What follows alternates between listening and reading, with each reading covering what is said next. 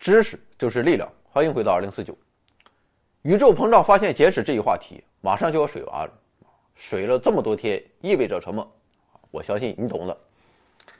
昨天说到，哈勃虽然搞出了哈勃定律，但是对斯利夫尔及勒梅特等人的贡献闭口不提，显得很不地道。而相比于哈勃的主动忽略，今天我们要特别说一下勒梅特。虽然在1927年，勒梅特就预言了哈勃定律与宇宙膨胀，还给出了和哈勃论文差不多的比例常数，但他在知道了哈勃的工作后，为了避免引发优先权之争，竟然在自己后来的英文版论文中删除了一些内容。事实上，勒梅特虽然预言了速度与距离成正比的关系，但他所用到的距离数据弥散太大，无法得到明确的直线。而哈勃对星系距离的观测更为精确，再结合斯利夫尔和赫马森对星系速度的推算，才得到了明确的多的正比关系。也就是说，哈勃通过观测证实了勒梅特通过理论所预言的关系。所以现在看来，这个关系更准确的名称应该是勒梅特哈勃定律，而不仅仅是冠以哈勃之名。其实，对于星系退行规律与哈勃常数。勒梅特自己也很矛盾，一方面他在一九五零年时说自己已经确定出哈勃常数，另一方面他又在一九五二年说，自然呢在发现与研究星云团之前不可能建立起哈勃定律。总之，我们不能忘记勒梅特的巨大贡献，他用实际行动告诉我们什么叫德艺双馨。爱因斯坦很快得知了哈勃的发现，以及德希特。爱丁顿等人对勒梅特模型的认可，爱因斯坦立即放弃了自己的主张，承认宇宙不是静止的。爱因斯坦表示，在场方程中引入维持静止宇宙的宇宙学常数是他一生中最大的错误。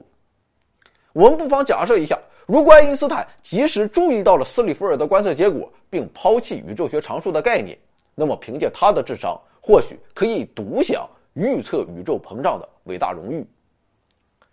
一九三一年，逃往美国的爱因斯坦访问了加州理工学院和威尔逊山天文台。在哈勃的陪同下，爱因斯坦参观了威尔逊山天文台，还特别关注了其中的大望远镜，并对哈勃的工作提出了高度赞扬。你给我搞的这个东西，excited！这下，由于爱因斯坦的认可，哈勃再一次将自己的名声拔上了新的高度。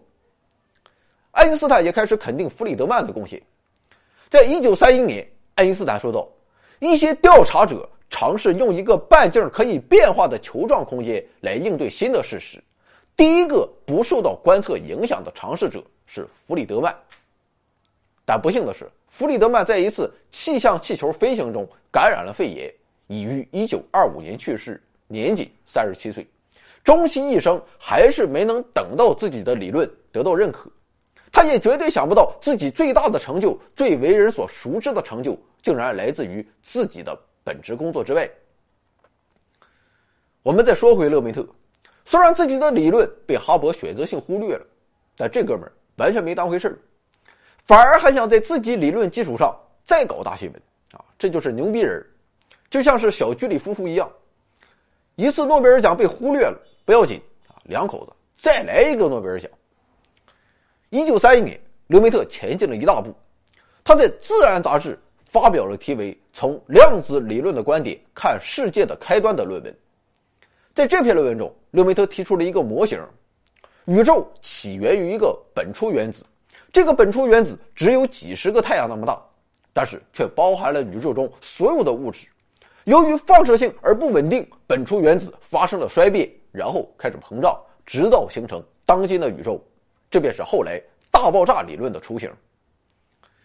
一九三二年，德希特与爱因斯坦合作给出了一个宇宙学模型。这个模型没有宇宙学常数，而是以物质为主导，宇宙空间是平坦的。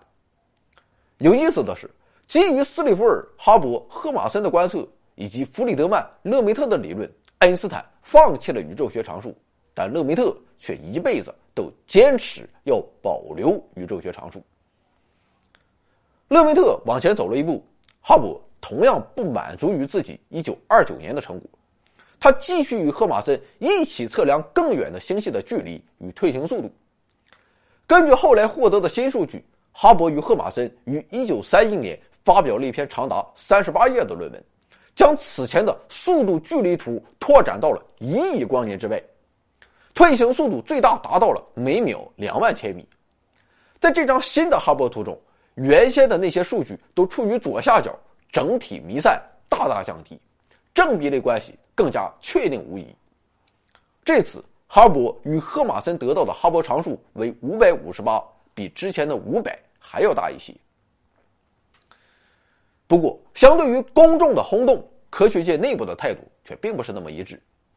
这是因为哈勃所得到的哈勃常数，无论是五百还是五百五十八，都显得过大了。如果宇宙在均匀膨胀，那么哈勃常数的倒数就是宇宙的年龄，五百对应的宇宙年龄大约是二十亿年。但是。当时已经有地质学的证据表明，地球的年龄大约是四十亿年，宇宙年龄怎么可能小于地球年龄？这让很多人无法相信宇宙正在膨胀。比如说，发现暗物质并提出超新星概念的弗里茨兹维基，他就提出，红移不是宇宙膨胀所引起的，而是由于光子在传播过程中受到引力的吸引而累了，能量降低导致频率降低。光波也就变长了，而那些相信宇宙膨胀的学者，为了解决这个问题，只能对理论进行修改。比如说，勒梅特在一九三四年提出了一个模型，根据这个模型，宇宙学常数会导致宇宙先减速膨胀，再停滞一段时间，随后加速膨胀。根据这个模型，宇宙年龄就不是哈勃常数的倒数了，而是会比哈勃常数的倒数大得多。虽然前提并不正确，但勒梅特却意外获得了最后的胜利。一九九八年，两个小组证明宇宙中存在类似于宇宙学常数起排斥作用的暗能量，而且宇宙确实是先减速膨胀再加速膨胀，不过不存在停滞的阶段。二战期间，德国天文学家沃尔特·巴德使用一百英寸弧口望远镜。观测了仙女星系与银河系中的造父变形，他发现造父变形其实有两类，而由于哈勃将之混在一起，结果就低估了仙女星系中的造父变形的真实亮度，所以就使得对仙女星系的距离的计算结果偏小。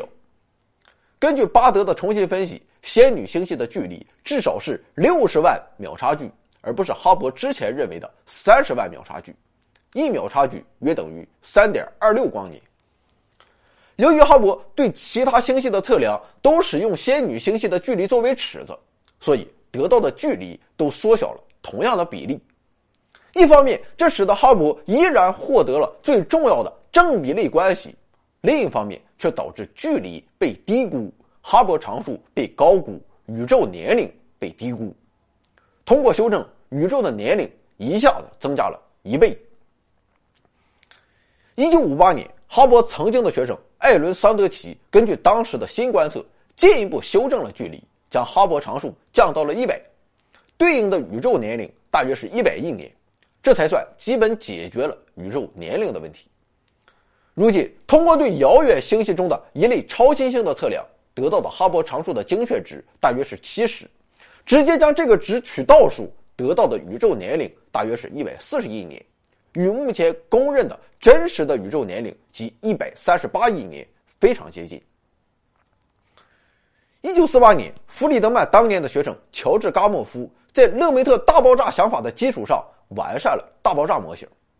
与此同时，阿尔夫和罗伯特·赫尔曼的论文还预测了宇宙微波背景辐射的温度大约为五开尔文。一九六五年，大爆炸模型预测的宇宙微波背景辐射被射电望远镜探测到。数值约为三开尔文，与大爆炸理论高度吻合。一九六六年六月二十日，勒梅特去世。他无疑是幸运的，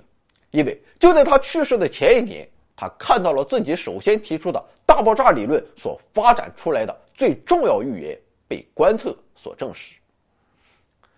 那么好了，宇宙膨胀发现简史这一话题就到此结束了。如果说膨胀的宇宙像波澜四起的海洋，那么这些探索宇宙的先驱，就是探寻海洋奥秘的伟大水手，